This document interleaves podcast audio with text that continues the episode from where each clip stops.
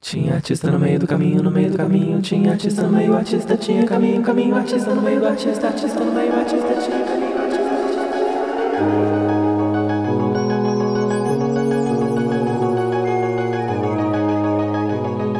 Olá, meu nome é Ian Tó, eu sou cantor, compositor e performer e esse é o podcast Tinha Artista no Meio do Caminho um podcast sobre arte e processos de criação.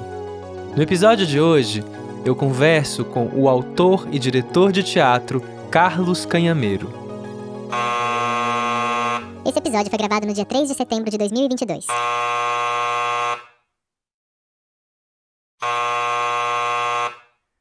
Carlos, muito obrigado por esse encontro nosso aqui. Estou super feliz de bater esse papo com você. E então queria te pedir primeiro para contar um pouco sobre você, sua história, quem você é hoje, né? Já que a gente vai falar hoje sobre o tempo. É. Que alegria, né? A gente poder conversar, né? Sim. Nesse tempo. Nesse tempo. Ai, ai, eu sou o Carlos Cameiro, que ultimamente tem me perguntado o que significa dizer, inclusive, seu próprio nome, né? O que, que é essa afirmação. Mas eu fiz teatro, fiz teatro na minha vida. Sou formado na Unicamp, fiz mestrado na Unicamp, fiz doutorado na Unicamp, fiz dança na Unicamp, essa não terminei. E tô em São Paulo desde 2005. Né? Eu trabalho em São Paulo desde 2005 com teatro, tenho uma companhia, chama Companhia LCT, tenho uma companhia de teatro para criança que chama-se Defeitos. E tenho criado com outros parceiros é, peças de teatro, experiências teatrais nesses 20 anos. 20 anos de fazendo teatro, não aqui em São Paulo, mas 20 anos. Então esse sou eu. Ultimamente eu moro na França, não estou morando em São Paulo, mas estou nesse trânsito França-Brasil. Trabalho aqui e moro lá. E, inclusive, né, já entrando um pouquinho no, no nosso assunto de, de ponto de partida, né, do tempo você veio para cá para fazer é uma peça de 12 horas, né? E uma peça de 12 horas em 2022 é uma coisa um tanto quanto radical, né? Pensando que a gente está vivendo esse momento de uma tiktokização, né? De tudo, das artes, na música isso é muito forte, né? Pra gente, a gente tem uma coisa de que é, a gente tem uma certa pressão de número, né? De quantidade, ao mesmo tempo tem que ser muito curto para deter a atenção, né? Como, como que é hoje, né, pensar num teatro de 12 horas, é, tanto do ponto de vista de quem está fazendo, quanto do ponto de vista de quem assiste, né? Quais são os... É, eu acho que a questão é bem de ponto de vista de quem assiste até. Eu acho que a gente tem que estar tá na contramão. Eu sempre acho, por mais que isso doa, né? Apesar do, do em volta, tem a dizer você tem que entrar nas redes sociais. Então, antes do, do TikTok, existiu o Snapchat, por exemplo, uma rede social que eu nunca utilizei, nem uhum. sei se uhum. existe ainda. Já existiu o MySpace para os músicos, com uma, um lugar que você obrigatoriamente tinha que estar. E olha, essas coisas acabam, né? Sim. O Orkut era uma rede social brasileira que todo mundo tinha que estar e elas acabam. Talvez a gente devesse olhar para esse tempo e falar: olha, é, não obrigatoriamente a gente tem que estar eu tenho pensado bastante, não no sentido de ser o, o tempo inteiro contra, é, contraproducente ou é, contra a, aquilo que está dado como, como valor imediato, mas é, de entender a, a, criação um pouco nos lugares que não necessariamente sejam aqueles que as pessoas vão fruir gostosamente na primeira instância. É claro que dá uma vontade inicialmente, né, de fazer um vídeo que viralize, que isso uhum. torne você é, alguém aceito, mesmo que a linguagem seja um pouco mais radical. Mas não é o não é onde me move. E pós-pandemia, porque eu acho que quando a gente vai falar de tempo, a gente vai ter que colocar esse evento na nossa vida. Eu acho meio maluco como a gente já tenta apagar, também Sim. talvez seja ah, seja um pouco signo do nosso tempo, né? Uma tipo... tentativa de, de um reset, né? Tipo, é. Tipo, ah, não aconteceu nada, vamos aí, vida que segue. Talvez como, como sejam ah, os afetos da rede social, né? Seu post já morreu, qual é o novo? Seu feed já não interessa agora, qual é o novo stories para você criar? Ou seja, tudo já foi passado. As pessoas, a pandemia foi algo muito forte, então é, criar depois da pandemia, nem, a gente fala depois como se ela tivesse de fato. Eu acho que ela ainda tem ainda um eco aí muito longo nas nossas vidas. Eu penso na questão do luto, mas isso vira um, a gente fala mais para frente. Sim. Mas é, colocar em cena, criar depois desse evento que não acabou, para mim não poderia ser na mesma lógica, nem no mesmo tempo, e nem na mesma expectativa de, de, de comunhão com o espectador que era antes. E eu não sei ainda qual é. O Agamemnon foi a primeira experiência de né, radicalizar um pouco a experiência em cena. Não era uma peça que as pessoas tinham que assistir durante 12 horas. Uhum. Mas elas precisavam pensar que aquilo estava acontecendo por 12 horas.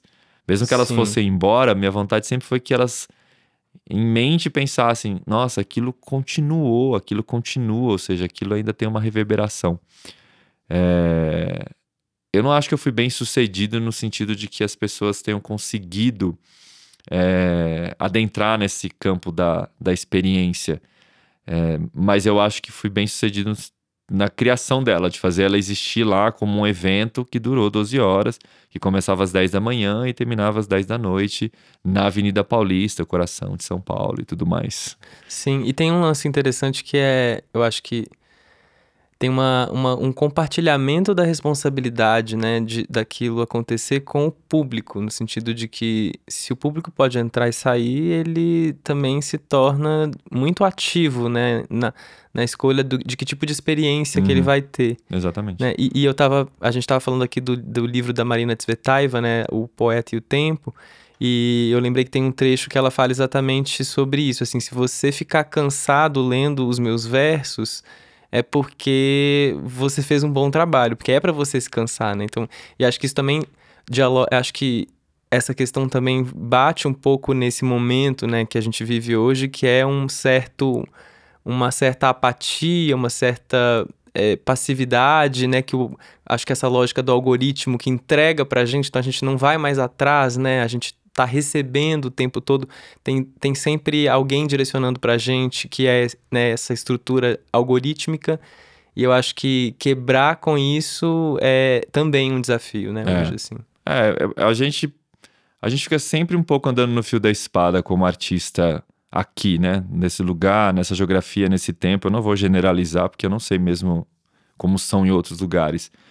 Em que você precisa imediatamente se- ser interessante, imediatamente a pessoa precisa se conectar. Não, ela precisa, ela não pode se cansar, né? Como se não pudesse existir talvez uma pedagogia do tédio ou um- uma pedagogia do não sentido, ou seja, né, eu não preciso ter a compreensão imediata. E a Paloma Franco Amorim, ela escreveu um dos textos do Agamenon lá, a pedido do Sesc, e ela falou: ah, talvez a proposta de fazer uma peça de 12 horas onde o público possa entrar e sair é, trabalhe na lógica do shopping, da fetichização da experiência, ou seja, eu não tenho responsabilidade com aquilo que eu vejo. E eu acho que ela está certeira nessa, nessa, nessa é, análise.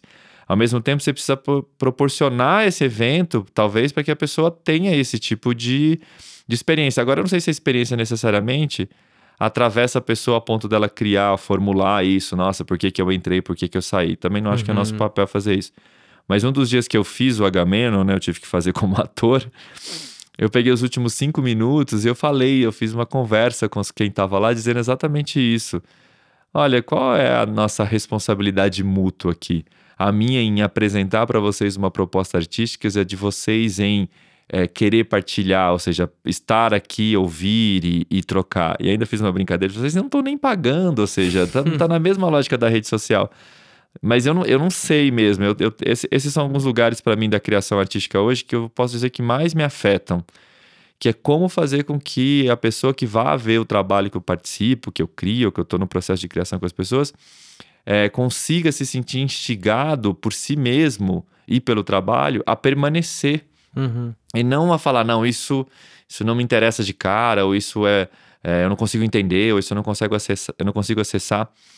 Eu, como uso muito música instrumental, e não música instrumental clássica, e ela é sempre um desafio, porque é um lugar assim, Uhum. tipo, ela não tem ali uma porta de entrada clara, né? Não tem um discurso que.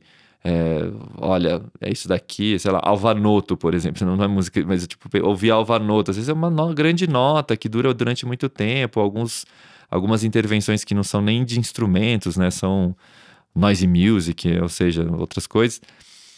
E eu pensei, nossa, por que, que a gente não consegue, às vezes, só se permitir ouvir para falar, olha, é, eu, e aí voltando ao tempo, eu acho que tem um tempo mesmo de ficar ali, ó, isso está acontecendo, isso não opera na lógica da mercadoria inicialmente. Uhum. É, e uma peça de 12 horas, ou não necessariamente precisa ser peças longas, obviamente, mas às vezes eu tenho vontade disso, assim, não, não opere na loja da mercadoria. Você consumiu algo, você comprou algo que deveria ter uma utilidade, seja ela qual for. Você simplesmente está num outro lugar. Mas eu não sei se é possível mesmo. É um desafio para mim mesmo. Quando eu vou criar uma. Né, vamos começar a criar um novo processo. Para mim, assim, o que exatamente eu quero falar? Não, não é isso que eu me pergunto. Assim, como exatamente as pessoas vão conseguir entrar nesse lugar e falar: olha me interessa, me, me desagrada, ou Uhum. me entedia, ou me cansa. E isso também é um exercício de fruição, né? A gente vive nessa, nessa sensação de hiperatividade. E eu acho que o feed das redes sociais refletem completamente isso. Não me interessa, não me interessa. Vai Sim. subir no dedão, não me interessa, não me interessa, não me interessa.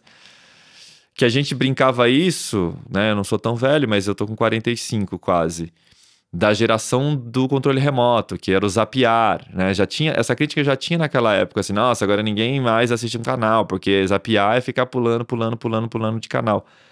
Eu só sinto que a gente só tá aumentando mais esse processo de pular, pular de canal.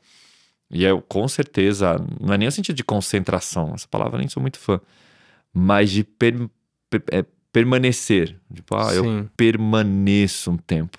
E que tá totalmente dentro dessa lógica neoliberal desse mundo que a gente vive, né? Que é, é uma questão de, de um bombardeamento mesmo de coisas e é, e é isso que estrutura, né? Isso que, que sustenta essa, É, e, e essa co- e- lógica. E, como, e como fugir dela, né? Porque ela tá dada, e inclusive a gente fala isso vira meio clichê, né? As pessoas, ah, lá vem eles de novo falar que tudo é neoliberal, como se isso não fosse um afeto Sim. que impulsionasse tudo, a arquitetura, a, a organização da cidade, a forma de trabalho, as relações pessoais, como se isso fossem, é, como se a economia não gerasse novas psicologias, como diz o Paulo Arantes, né? Enfim, mas é, a questão é como a gente foge desse lugar, como a gente mesmo criando, né? Sim. Porque a gente fica chateado quando não dá certo, né? No sentido de que as pessoas não comparecem na experiência, né? Com certeza.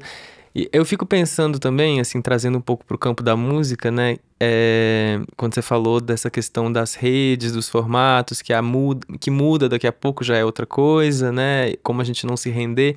Mas hoje eu estava pensando é, sobre a nossa conversa, né? E, e eu fiquei lembrando dessa questão da, da canção, né? De como a canção também ela foi moldada, né? Isso que a gente hoje conhece como canção, é, dentro dessa estrutura de um disco, de um fonograma, né? Isso, as canções tinham às vezes horas, né? E aí a gente chegou nessa duração lá de três minutos, porque era o que cabia num, num- numa mídia, né? Num disco antigamente. E como isso também criou, né? Uma maneira de, de ouvir, de produzir, né? E de se relacionar com o trabalho. Então, fico também encucado um pouco, assim, até que ponto que esse, essas novas lógicas, né, que estão sempre mudando, se transformando, elas também não vão mudar também, assim, a nossa maneira de, de criar, né, e de... É, eu acho que a forma tem sua potência mesmo, né? E essa coisa de que a canção era por uma, por um- por uma questão física, inclusive, né? Aonde fazer isso determinava que não, não se pode passar de três minutos. E o Twitter, por exemplo, é uma outra forma, pensando em literatura, em que não foram poucos na época que diziam 140 caracteres, o que, o- no que estamos nos transformando? E de 140 caracteres, a gente caiu para um emoji, e de um emoji para um meme. E eu não tô fazendo uma crítica, nossa, não devem existir isso, mas pensa, hoje a forma de comunicação por meme, ela é mais efetiva às vezes do que um artigo. Sim, É, ou seja, as- as formas se impõem, elas, elas, se, elas se, é, se estabelecem. O que me assusta é a velocidade com que a gente se rende a elas, como se se contrapor a elas significasse ser conservador ou antiquado.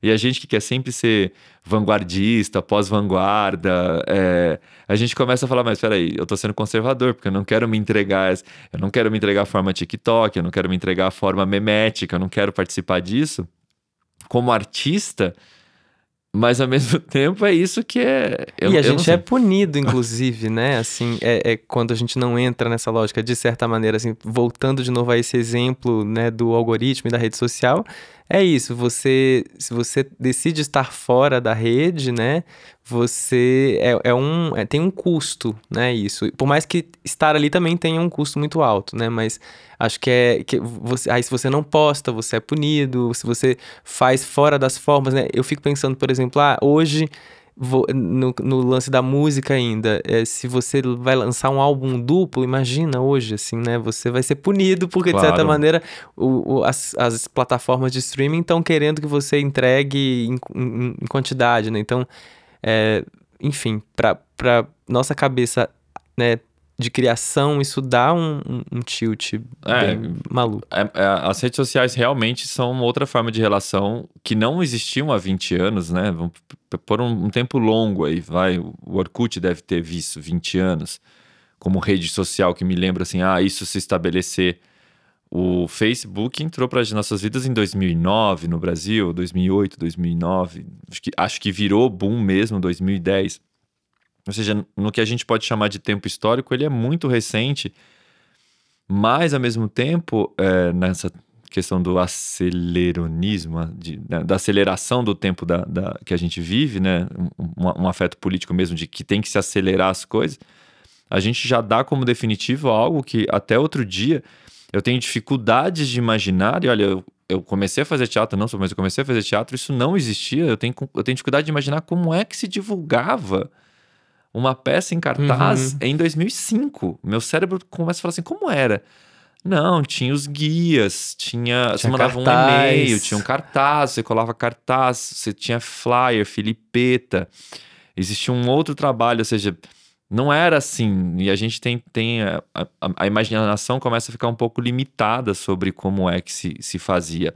E não estar nas redes parece sim que é um apagamento, né? Eu fiz uma conversa com a Joana Burigo e com a Mari eh, Bastos esses dias. Ela falou assim: olha, se você não está pagando para usar a rede, tenha certeza que é você quem está trabalhando. Tipo, se você não está Uhum. pagando por aquele serviço, você está trabalhando para aquele serviço, porque não tem mesmo. As, as redes sociais, elas não são gratuitas, elas querem que você faça o conteúdo para elas. Então você está trabalhando gratuitamente para um negócio que diz que vai te dar um retorno de visibilidade, no caso de artistas, enfim.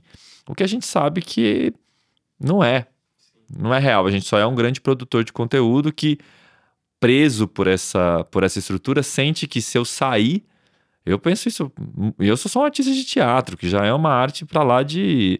é, não mainstream, não, não de massa, né? O teatro é, não tem esse alcance. E eu gosto, inclusive, do teatro, talvez um pouco por isso. Mesmo o teatro mais comercial não tem o poder de, um, de uma música da Anitta, jamais terá.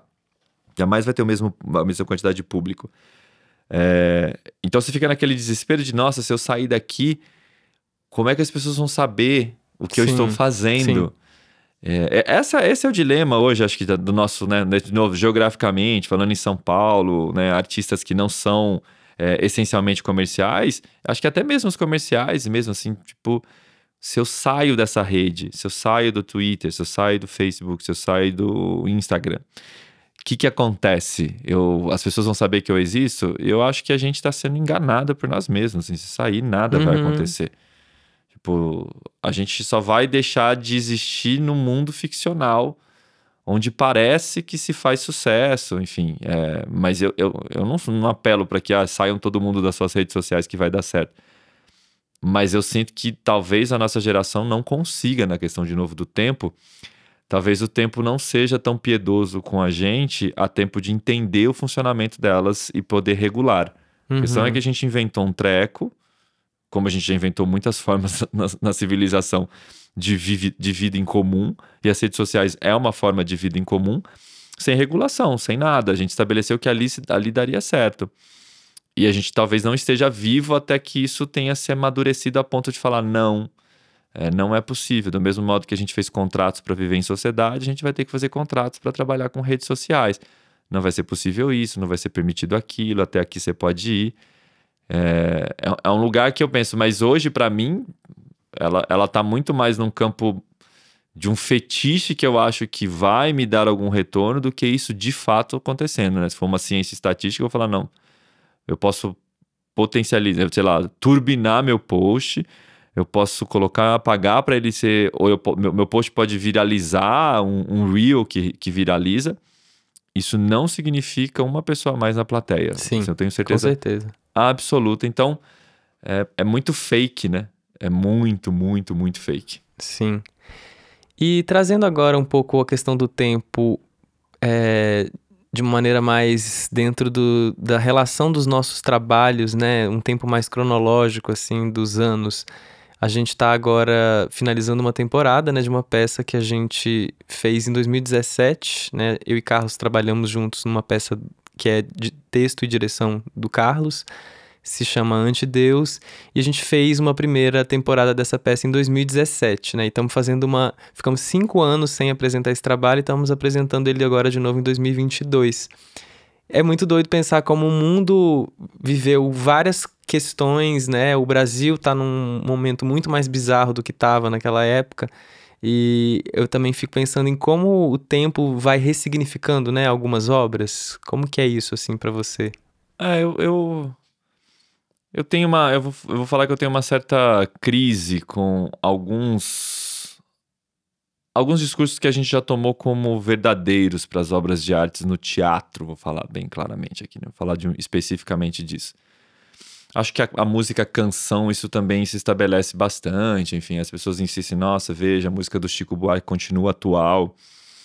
E eu penso, bem, é um papel da arte, um, um certo aspecto ser cronista do seu tempo, Uhum. ou de um modo crítico, ou de um modo apresentati apresentativo da coisa. E o antideus não, tá, não foge disso, assim. O, o, qual, é, qual, qual é sempre meu, meu lugar? É quando as pessoas dizem assim, nossa, essa peça ficou mais relevante, essa peça, ou montar agora este texto é para mostrar para a sociedade. Eu acho sempre esse lugar um, um lugar muito perigoso para o artista mesmo. Porque às vezes dá a ele a ideia de que ele tem ali uma verdade ou algum assunto que a sociedade não está a par e que ele precisa mostrar para a sociedade. Então, assim, nossa, é muito importante montar um Ibsen hoje, ou um Plínio Marcos, ou como se isso gerasse algum tipo de é, consciência do espectador sobre os processos históricos do quais eles, né, dos quais a gente está vivendo e que ali tivesse uma espécie de pedagogia ao qual ele aprendesse. E que a arte, inclusive, não dá conta, não, né? Você, você, a arte, eu acho que ela né, não é no sentido da arte pela arte, e até poderia ser essa outra discussão, mas isso era uma parte da resposta. Tipo, o antideus, o, o país não melhorou em cinco anos, né? Ele não, não melhorou nada. Especialmente nas questões do que diz ser um Estado laico, as misturas entre a religião e a política. Hoje, hoje a Folha de São Paulo, a capa da Folha de São Paulo é 56% dos brasileiros dizem que política e religião têm que estar conectadas. Ou seja, é assim, é, é, é, é, o contraponto absoluto do que é o antideus, em que está dizendo, não, o Estado e a religião não devem é, não devem se misturar, não podem se misturar. Eles podem coexistir, obviamente. Não é o Estado ser contra as religiões e, de preferência, nem que as religiões sejam contra é, o, as, as políticas de Estado. Mas os brasileiros, 56%, estão dizendo: não, nós preferimos que estejam juntos. Né? Onde já se pensou que uma peça de teatro poderia dar conta de construir uma narrativa, seja ela por modo é, de diálogos, de trama, de drama ou de é, formas estéticas mais abertas, uns signos menos claros, de fazer o espectador falar assim: oh, verdade, não tinha lembrado, agora que você falou na peça, agora. Então não, eu não, eu não acredito nisso, não. Eu não tenho esse, esse ideal na arte. É claro, eu sempre quero refazer as minhas peças, eu nunca gosto que elas. Eu não gosto de abandonar minhas, minhas peças, ainda que eu entenda que o momento você tem que abandonar. E não é porque eu acho que elas têm muito a falar sobre o nosso tempo, é porque eu acho que elas precisam durar mais mesmo. Assim, Uhum. A lógica da obsolescência programada no campo das artes também se estabeleceu de tal modo que a gente não se dá conta, mas quem era o artista de sucesso há um ano? Quem estava nas paradas? Eu acho que antes isso ainda durava mais, reverberava mais. Agora é assim, tipo, qual é o próximo? Qual é o próximo? Qual é o próximo sucesso? Se isso na música eu imagino que seja insuportável, ou seja, e aí, vou pensando na artista, tô falando na Anitta, porque se o Envolver já é passado, Sim, tipo, sim. Você fala, não, essa coisa tem que durar muito tempo ainda. Você não pode lançar um álbum e a pessoa te perguntar, e aí, qual que é o próximo álbum? Não, não tem próximo álbum. Este Sim. é o álbum. Sim. Essa é, é, é isso que eu E- criei agora. E isso, inclusive, já linka num- numa outra coisa que eu queria trazer pra gente papear, que é sobre essa relação também com o tempo da feitura, né? Com o tempo da criação. Eu tava hoje ouvindo um, aquele podcast da Bjork, que ela tá falando sobre os processos, e ela fala, né, que é, três anos é o tempo que normalmente acontece alguma coisa na nossa vida, né? Que é um processo que a gente vive, que a gente elabora, normalmente dura em torno de três anos. E que é por isso que os filmes, os discos, os livros normalmente demoram esse tempo, né? E aí é muito maluco a gente pensar também nesse tempo do mercado, né? Que fica empurrando e cobrando e pedindo, né? Qual, quando é o próximo álbum, qual é a próxima peça. E ao mesmo tempo pensar nesse tempo, né? Do, do fazer. Lembrei também do processo que a gente trocou bastante recentemente, em que eu te mandei canções que eu tava compondo, né? Que eu tinha ca- acabado de compor. E que eu tô há quase três anos trabalhando nessas canções, porque pra mim faz sentido voltar ali, rever uma palavra, é, antes de tornar aquilo, né, algo de fato público, algo que vai ser, né, e acho que no, no caso da, da arte que ela é mediatizada, né, que ela se transforma numa coisa que você não retoca mais, né, ela já tá ali, isso é mais duro ainda, né, porque você não pode voltar ali e mexer, né, então fico pensando também nessa coisa do tempo... É, eu acho que a gente, ainda de novo na pandemia, né, que a gente entrou, ficou claro que a sociedade, de novo, Brasil, São Paulo, mas acho que agora eu posso dar uma generalizada Brasil, no caso do governo que a gente vive nesse momento, mas não é, o governo também é um pouco do reflexo dos afetos que estão né, na, na população.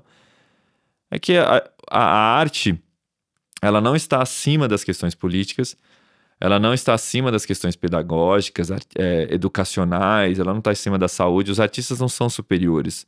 Os artistas são uma parte da sociedade. Eles, eles estão ali trabalhando em paralelo.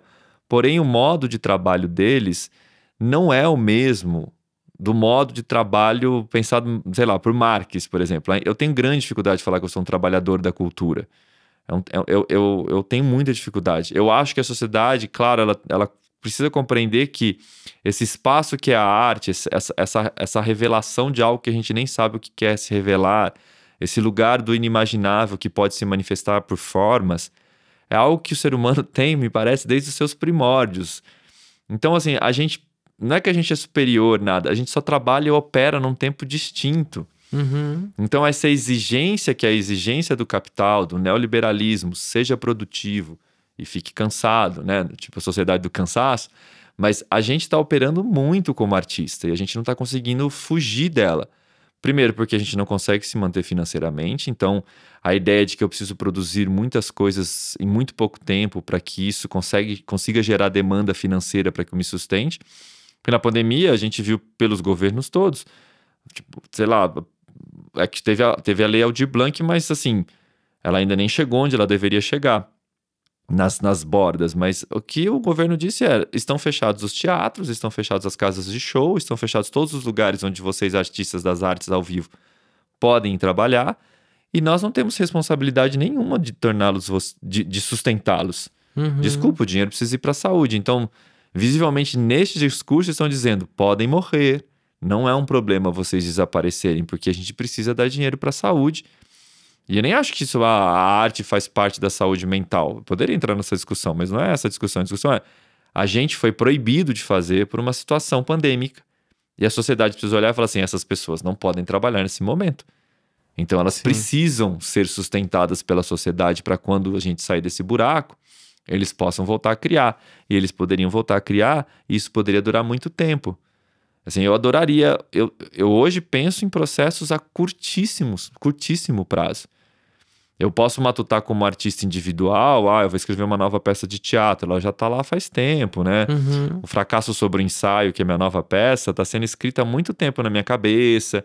Aí leio, escrevo uma cena, volto atrás. Mas a feitura da cena ali para montar uma peça, eu tenho pensado em processo de um mês. Um mês de ensaio, põe em cena. Um mês de ensaio, põe em cena um mês e ela morreu. E, e aí é muito triste, é muito, muito desesperador. Porque eu acho que tem mesmo o, o, trabalho do Ourives, o trabalho do Artesão, de que vai lá e fala, nossa, eu gosto quando o Leminski diz, mas para quê? Para nada. Pelo prazer de manipular a linguagem. Só por esse prazer. Uhum. Isso não uhum. é pouca coisa, assim. Mas é claro, se a pessoa tá lá na vida dura dela, de ter que matar 10 leões por dia para alimentar os filhos, vai olhar, vai me ouvir falando e falando, meu, pau no seu cu, né, meu amigo? A vida não tá fácil para ficar aí nesse discursinho de, de nanaíra, mas é um pouco as utopias que a gente precisa sustentar, né? Senão a gente se entrega rapidamente a falar qual é a próxima peça, qual é a próxima peça, qual é o próximo disco, qual é a próxima música. Qual... Sim. E aí você fala, meu, não sei. E eu tenho um certo, é, uma teoria romântica que tem a ver com isso que você falou do, do da, que você está aí um tempo, né, fazendo a peça, criando a peça, mas que o processo ele, ele é rápido, ele dura pouco tempo. E eu tenho pensado justamente nisso, assim, de que minha teoria romântica é de que me parece que os trabalhos que eles têm um tempo maior na sua feitura, e a feitura eu tô chamando desde esse momento em que você está concebendo a ideia e está estudando, está lendo, está escrevendo, está né, organizando aquilo que você vai abrir depois com um grupo. Me parece que quanto mais tempo tem nisso, parece que mais longevidade esse trabalho tem, assim. É, e, e pode ser um. É, é romântico, né? uhum. né? Eu acho que é uma certa utopia. Mas eu penso isso por, por, pelo seguinte motivo. Eu, quando ouço o meu primeiro disco, que foi um disco que eu fiz em 2012, foi um disco que eu fiquei quase três anos é, ali, assim, ouvindo as músicas, escolhendo se eram aquelas mesmas.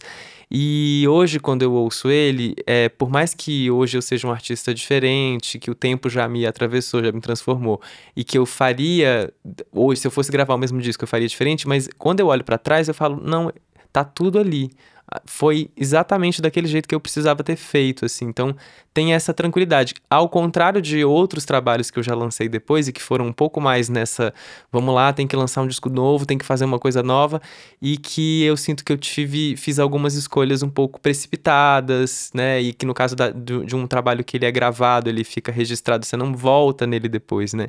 Então, fico também um pouco com essa com esse desejo, né, de poder, e claro, aí a gente também está falando de, de novo, é, é uma situação muito precária para a gente poder criar, trabalhar sem grana e em processos longos, é muito mais difícil, né, mas fica um pouco com essa provocação, assim, para mim, sabe, do tipo, de poder me dedicar mais tempo para ver se aquilo, eu, eu sempre brinco, eu quero daqui, daqui a 20 anos, quando eu olhar para esse trabalho, por mais que eu já esteja diferente e queira fazer coisas diferentes, que eu consiga dizer, nossa, ali tá o que tinha que estar, tá, assim, naquele Sim. momento.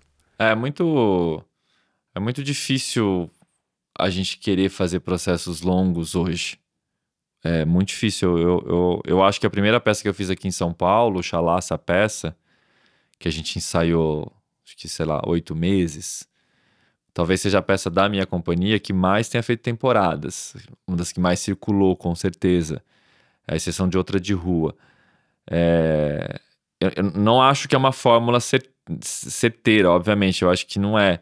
Mas eu acho que tem um lugar mesmo importante para nós que é, é decantar um pouco. Eu acho que eu acho que tem uma coisa legal da arte, às vezes, feita né, no momento do caldeirão explodindo, assim, porque ela sai um pouco mal acabada, mas ela, ela revela um pouco do, do panorama que ali estava. Eu tenho, eu gosto um pouco dessas obras, às vezes eu gosto dos primeiros discos que são ainda imperfeitos nas questões técnicas, uhum. mas tem uma certa pulsão ali que, que se estabelece para raça. Eu tenho paixão para criar. Eu acho que hoje, hoje eu fico muito. Eu vou fazer uma generalização ou, ou, um, um lugar muito besta, assim, mas eu sinto uma falta de paixão no nosso tempo. Eu sinto mais uma, um, lugar de cumprir a tarefa. Eu preciso. Eu, a gente entrou num modo de produção lá, tempos modernos, tipo máquina que vai. Próxima disco, próxima peça, próxima Que a gente exposição. nem saboreia mais, né? É, assim, então, é aí ela, doido. ela não gera, ela não gera nem aqueles dividendos que as pessoas gostavam antes, né? Não tem crítica cultural, não tem capa de jornal, não tem, uhum. não tem nada. Ou seja, aí você faz e para mim a maior frustração, além do fazer o procedimento rápido, que é não conseguir decantar mesmo. É isso, de esperar um pouco. É, eu poderia fazer uns paralelos bestas, mas são paralelos, não quer dizer. Você pode casar no impulso, você pode né, Uhum. explodir de paixão, isso pode te, dar, pode te dar muito certo.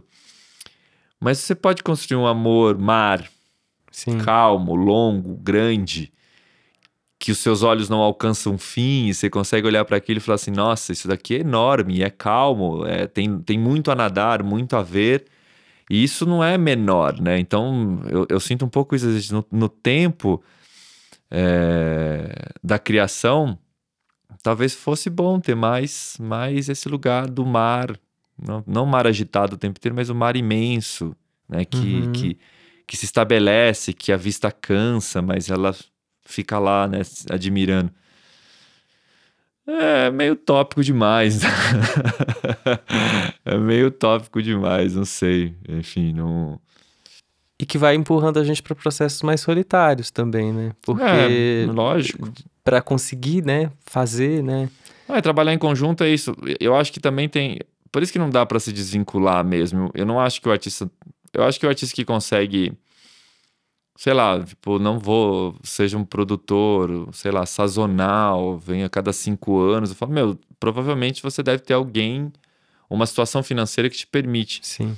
Mas o que o mundo capitalista vai fazer lá, que é a coisa da crítica da amizade, das, das comuni principalmente das comunidades, ele vai dizer para você, faça sozinho. Não é só uma questão financeira, é também uma questão financeira. Né? No teatro é muito difícil. Você pode olhar a quantidade de solos e duos que estão em cartaz hoje. Ele, ele, ele é um. Ele, ele pelo menos revela duas coisas do nosso tempo. Um, sim, a gente está num individualismo mais exacerbado, onde a sua forma de ver o mundo é mais importante do que as fricções com formas diferentes de pensar. Então, tenho umas coisas para falar para vocês, eu tenho umas opiniões. A partir para mim de uma leitura bem equivocada de autoficção, assim, sabe? Uma ideia, uma vontade de vomitar para o mundo algumas verdades. Eu acho que tem isso muito hoje, aí falando especificamente de teatro. né? Uhum. Mas eu, eu, eu sinto isso na canção também, assim, do tipo, uma vontade de falar umas coisas. Eu acho que é genuína a vontade, mas eu acho a forma tenebrosa. Uhum. E ao mesmo tempo, essa, essa incapacidade de trabalhar em conjunto por a questão financeira. Então a gente tem um lugar que é a individualidade estabelecendo um ponto como eu vou criar sozinho porque o que eu tenho para falar. Uma ideia de volta de genialidade novamente, sabe? Do tipo. Junto com uma precarização claramente do trabalho, em que é impossível você fazer um disco chamando 20 músicos para fazer Sim. arranjos com diversos instrumentos e ter um. Não, agora é, é, é voz e violão de novo, ou, ou você. É, que eu acho, acho ruim, porque a- o, o trabalho na comunidade, o- o- o- essa- essas potências de encontro, são talvez as melhores respostas que a gente pode dar para o capitalismo individualista, assim. Mas é, é duro, né? É duro. Sim. É muito difícil. Eu sou um cara que gosta de trabalhar em coletivo. Eu nunca montei um solo na minha vida. Nunca quis entrar em cena sozinho, nunca, nunca foi. na- Não é uma crítica pra quem faz isso de forma alguma. Mas eu adoro a cena coletiva. Eu adoro. Ainda que eu tenha feito o Agamemnon, eu tinha 12 pessoas ali. Tipo, eu sempre faço peças que tem muita gente em cena porque é, essa fricção é importante. É importante. E não porque eu tenho umas verdades pra contar pra eles, não. Porque a forma de friccionar faz eu olhar e falar. "Ah, Voltar cinco anos ante Deus foi ótimo. A gente Sim. Tipo, ah, na cena não é mais desse jeito. Não, não é mais desse jeito que a gente tem que fazer essa cena. Não é mais. Por quê? Porque fricciona. E só no coletivo é possível, eu acho. Com certeza. E aí fico pensando em quem tá ouvindo a gente e que também vive todos esses dilemas, né? Porque aí eu vou dizer isso, assim, eu como no meu trabalho de música, né, eu tomei uma decisão recente de apostar num formato solo, né, de show, justamente pela inviabilidade de ter realmente uma equipe grande, né, músicos fazendo junto comigo, é, de poder pagar bem as pessoas, de poder ter uma estrutura que, que se sustente, né? E de fato é muito cruel, assim, essa coisa do, do, da, da, solidão. Por mais que tenha uma liberdade, assim, mais ampla das escolhas e tudo mais, né? Falta muito realmente esse, é, esse momento da fricção, do conflito, das ideias, né? Para mim, por exemplo, tá no, no Antideus, tá trabalhando com você nos projetos de teatro é, assim, um oásis de sabe, de coletivo. Nossa, que bom, que bom que tem alguém discordando de mim, sabe? Que bom que tem alguém que pensa diferente. Mas aí fico pensando que talvez para a gente suportar um pouco dessa solidão, né, quando ela é necessária, quando ela é o único caminho, me vem muito essa vontade de estar tá em troca constante, né? Como a gente fez, por exemplo, com as minhas canções, como eu tenho feito com vários processos, que é tá sempre numa interlocução com, com outras pessoas, né? E mesmo que essas pessoas não estejam dentro do, do, do processo ali, em cena, ou, ou mas de estar tá sempre tentando criar essa fricção, né? Tentando Sim. criar esse momento, porque eu acho que não tem nada mais triste para um artista do que ficar do que ficar em si mesmado, né? Do que ficar só dentro das próprias questões e sem é. atravessamento, né? É, eu acho, eu, eu fico pensando mesmo como, como, a, como a aura do artista voltou muito forte, né? É claro que ninguém fala, nossa, é super fácil ouvir crítica, ou você está num processo de criação, e mesmo que seja individual, quando você mostra, as pessoas, ao criticarem, você falar, ah, bacana, era o que eu queria. Raramente é isso. Mas é porque eu acho que a gente não tem um aprendizado, e não é só um aprendizado de vocabulário, eu acho que a gente não tem um aprendizado de vocabulário crítico, a gente não sabe é, separar, e eu acho que esse é um afeto muito latino-americano, e especialmente brasileiro, a gente não consegue separar é, o artista da obra no sentido de, ó, ao, ao falar para você, nossa, talvez essa canção aqui este arranjo aqui, eu acho ele muito é, blazer, ou isso daqui joga, joga a letra para trás, uhum. enfim. E a gente já, já toma isso como algo pessoal, assim, tipo... Eu, eu, o tempo que eu tô morando lá na França, eu vejo claramente que eles dividem isso assim tranquilamente. Eles criticam a obra, eles fazem os seus apontamentos, eles são muito teóricos, me cansa, mas eles têm essa ferramenta. Mas ninguém ali sai com uma menor afetação de vaidade, de que houve ali uma tentativa de se pôr acima, na, nossa, ele tá falando isso porque ele acha que ele é melhor do que eu, ou algo assim bem baixo nível no, no meu exemplo. E eu, eu, sinto que isso a gente tem grande dificuldade, eu não sei se isso é uma questão de escola, que a gente não tem mesmo. Eu posso falar que na Unicamp isso não foi um, um lugar de vamos conseguir fazer debates estéticos, hum. formais. Eles estão sempre no campo, inclusive, de, de, de atrelar a pessoalidade. Ah, porque eu escuto isso na minha, na minha vida. Ah, o, o Carlos é assim, logo. Sim. E eu, eu não apago que isso existe, mas eu acho esse lugar muito, muito pequeno. Então, eu acho que a gente já tem uma grande dificuldade de fazer isso que me, me cansa é, bastante. O outro ponto, eu acho que a gente não tem disposição para fazer isso. A gente tem uma forma muito velha de fazer a conversa crítica, mesmo entre amigos, assim, do tipo, a gente não consegue assistir uma coisa, ouvir uma coisa e bater um papo que não seja necessariamente sobre o bom e o ruim da uhum, coisa. Uhum. E, e poder, não estou dizendo que teria que ser assim, nossa, para citar as escolas estéticas de Frankfurt, ou sei lá, os, o, o, momento modernista, ou o crítico do momento, sabe? Não é, não é exatamente isso. Não que isso não seja bom, mas às vezes uma incapacidade de sair um pouco desse blazer, ou desse, ah, é, é maravilhoso, ou ah, isso me cansa, ou ah, isso não me toca, ah, isso não me pega. Sim. Não, qual que é. Tá bom, isso não te pega. Vamos, vamos supor que a gente parta desse lugar. O que a frase é isso. Ah, isso não me pega. Discorra. Uhum. Vamos conversar sobre o que, que é te pegar, o que, que é o lugar. Quais são as suas expectativas? É, e, e no sentido de não é. A gente pode ir até muito fundo mas sem se sentir é, menosprezado como ser humano, como, como ser criativo. Quando teve uma, uma exposição do, do, do Boys no, na, no Sesc Pompeia, já tem tempo isso, já deve ter uns 10 anos já. Tinha um vídeo dele debatendo num, num auditório da universidade, ia ser televisionado. E esse vídeo, cara, eles debatendo questões de arte, história, bem alemão, né? Debatendo, uhum. assim. E o Mauro Boys fala: não, não, não, não é. A gente tem que ficar aqui a madrugada inteira, não é para chegar num consenso, é para debater a coisa. Numa paixão que me arrebatava, me arrebatou assistindo, assim, tipo, falar, é isso, talvez falte um pouco desses lugares mesmo, de paixão. É, quando você me mandou essas canções, não eram poucas. Ó, que- eh, ninguém sabe, na verdade, disso, mas eu mandei 30 canções É. pro Carlos ouvir e me dar feedbacks. Ele deu feedback de uma por uma. Isso é muito raro, então, muito é, precioso. E eu olhei e falei, bem, qual é, a, qual é a conversa que pode se estabelecer mesmo? Porque se eu tô te falando que eu go- gostaria de ver isso, eu acho que eu tento fazer isso. Não Sim. consigo fazer isso com todo mundo, mas acho que na minha vida, acho que eu nunca assisti alguma coisa que a pessoa falou assim, ô, conversa comigo sobre isso. E se é um amigo, eu já converso de cara, não tem nem, Sim. nem ver. É, não sei se eu recebo, não, não, não sei claramente se eu vou receber na, na tranquilidade, mas a ideia pra mim de que a gente poderia ser mais afetado no sentido, ah, vamos conversar pra avançar, Sim. não avançar pra melhor, não é uma ideia nessa moder- moderna de avançar pra Sim, melhor, sim. mas putz, o que que não te agrada, o que te agrada, oh, essa parte aqui é massa, isso daqui vibra, isso daqui não vai mais, não sei, eu sinto que a gente poderia É, fica pra mim uma coisa que me inter... eu também gosto muito desse processo assim de troca, de, de feedback, né? E, e de um lugar também que eu acho que é um, um grande exercício, até para voltando pra essa coisa do, do nosso tempo, né? Pra gente fazer um exercício também quase antinarcísico, assim, de sair um pouco de si, do próprio desejo, né?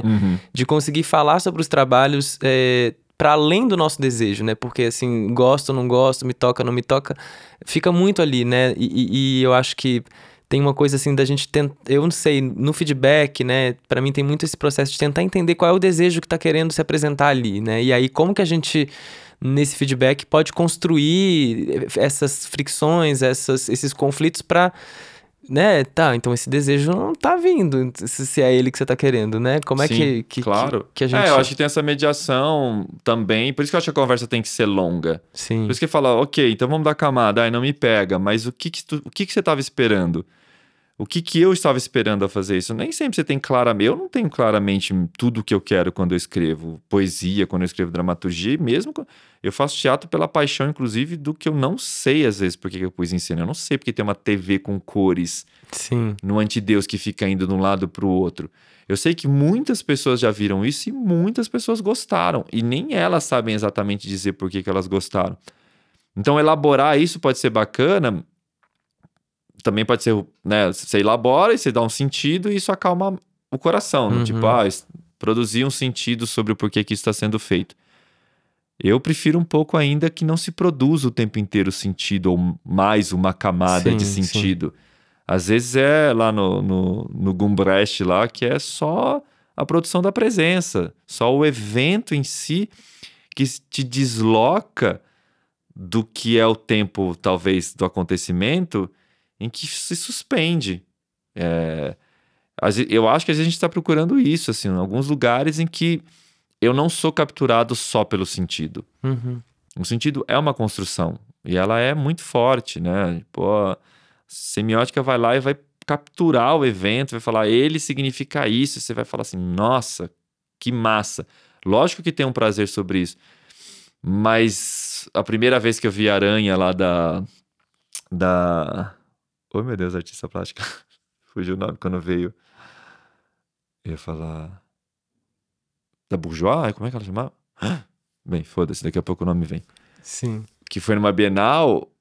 Era uma aranha, claramente era uma aranha, mas não era aquilo que me pegava. uhum, Não era exatamente aquele lugar, ou, ou a sala vermelho do Cildo. Não é, por- não é entender ela vermelha, é um outro lugar ali de, de, de, de fricção. Né? Eu, eu gosto das artes plásticas exatamente porque lá elas me capturam por outro lugar mesmo, né? Tipo, mas a música instrumental é isso também. Ainda que você possa lá, né, dentro das, dos campos harmônicos, das construções, entender as lógicas das construções, ela não te pega exatamente no primeiro momento porque você falou, ah, isso significa isso. Uhum. E como eu não sou músico, eu não tenho a leitura, inclusive, da própria estrutura. Então, ainda tem mais graça ainda um pouco isso. E eu gostaria, sei lá, que a gente conversasse mais e que isso não significar, não, não, não deveria significar chegar a um consenso. uhum. Nossa, chegou, ah, não é isso, você... Não precisa chegar, né? Não. Na verdade, em lugar nenhum, na verdade. Até, acho que o próprio exercício do, do, da- desse, desse atrito, desse. Já, já é algo que é uma experiência por si, né? Que é, É. muito. É que a gente, a gente quer capturar mesmo. né? A questão do tempo, né, para voltar no nosso, né, no- do, do, do, do signo que tá na nossa conversa aqui. Tudo bem, dê tempo. É, eu, eu acho que a gente tá hoje preso a uma forma de fruição e de criação que ela tem obrigatoriamente de cara, de início, é eu estou fazendo isso para que signifique isso. E eu penso, ah, uma vez que eu entendi isso, eu falo, ah, entendi. Eu lembro uma vez que eu fui na Pinacoteca e aí um cara na minha frente, ele que entrou no salão de entrada ali na, na, naquele hallzão lá que é enorme. O cara deu um passo, olhou a obra, virou pro segurança e falou assim: o que significa isso? Mas foi tão rápido que ele me marcou bastante, assim, que não existiu tempo. E aí, se ele explicasse o que significava, apaziguava os ânimos e é como se eu dissesse: ah, é um jogo. É um jogo meio primário, isso significa isso, beleza. Ah, o que, que significa essa letra onde você citou essa coisa? Ah, é porque quando eu era pequeno eu ia para tal lugar em Minas e eu, eu via isso. Ah, não, mas não precisa ser isso. Tudo Sim. bem ter essa camada, mas ela precisa ser maior, mais aberta, mais ampla, eu acho, assim. Mas a gente tem medo mesmo. Acho que a gente tem receio na nossa construção de civilização eh, europeia, colonizada. A gente tem muito medo do mistério. A Sim. gente tem muito medo do mistério. Como artista mesmo, assim, tipo. E aí eu, eu, eu invejo mesmo os artistas que conseguem falar, não, minha obra não vai, não vai se entregar a isso. Eu gostaria de saber como eles se sustentam financeiramente, obviamente, né? aqui, aqui eu sei que em geral são herdeiros, Sim. nada contra, ainda bem que eles Sim. têm, assim, mas é um lugar pra mim, é um lugar que eu acho muito, muito foda. Os caras falam, não, eu não opero nessa lógica. Sim. É. Falando em tempo. Olha, a gente passou um bom tempo, hein? É, passamos um bom tempo. É, antes da gente fechar, eu queria. Eu vou te jogar numa fogueira quase. Se você tiver alguma indicação para quem tá ouvindo a gente de algo de leitura, de, de, de música, de algo que te vem aí sobre o tempo, enquanto você pensa aí, eu posso deixar uma sugestão então de um livro que a gente conversou um pouquinho aqui antes, que é um livro de uma poeta russa chamada Marina Tsvetaeva, que se chama O Poeta e o Tempo. E nesse livro, inclusive, tem é, um capítulo que eu acho que é como se fossem dois livros no mesmo livro, né? Que é sobre a crítica, né? Então acho que dialoga muito também com esse nosso papo de hoje. É um livro bem interessante. Nossa, poder falar em busca do tempo perdido do Proust, né? Pra ficar parecendo assim, um livro que eu não consegui terminar de ler, né? Não, Aham. não. Olha, eu, eu já tenho um tempo, quer dizer, já tem bastante tempo que o, o tempo poético é o que tem me interessado mesmo, assim, tipo, na leitura eu gosto é, de inúmeras e inúmeros poetas, não tenho, não poderia citar, eu quer dizer, eu acho que hoje eu pensaria que a, a Wisława Szymborska seja talvez para mim a poeta que mais é, me afeta, né, das- do que eu leio, eu, eu releio e olho e falo, nossa, isso é uma capacidade de olhar o mundo com um tempo e com um evento mais, às vezes o mais cotidiano, como duas pessoas chegando no aeroporto e se abraçando e ela falando que eles ainda não estavam desnudos, mas já estavam. Uhum. É, então, alguém que olha esse evento absolutamente corriqueiro, é, eu, eu, eu penso nisso. Acho que, eu acho que eu tenho estado né, muito influenciado por ela nesses últimos tempos de, de leitura. E para não ficar numa estrangeira, né, eu acho que a Ana Martins Marques, a nossa poeta também, que acabou de lançar o Risque Esta Palavra. é, Inclusive, tô com ele aqui. Ganhei de presente para ler.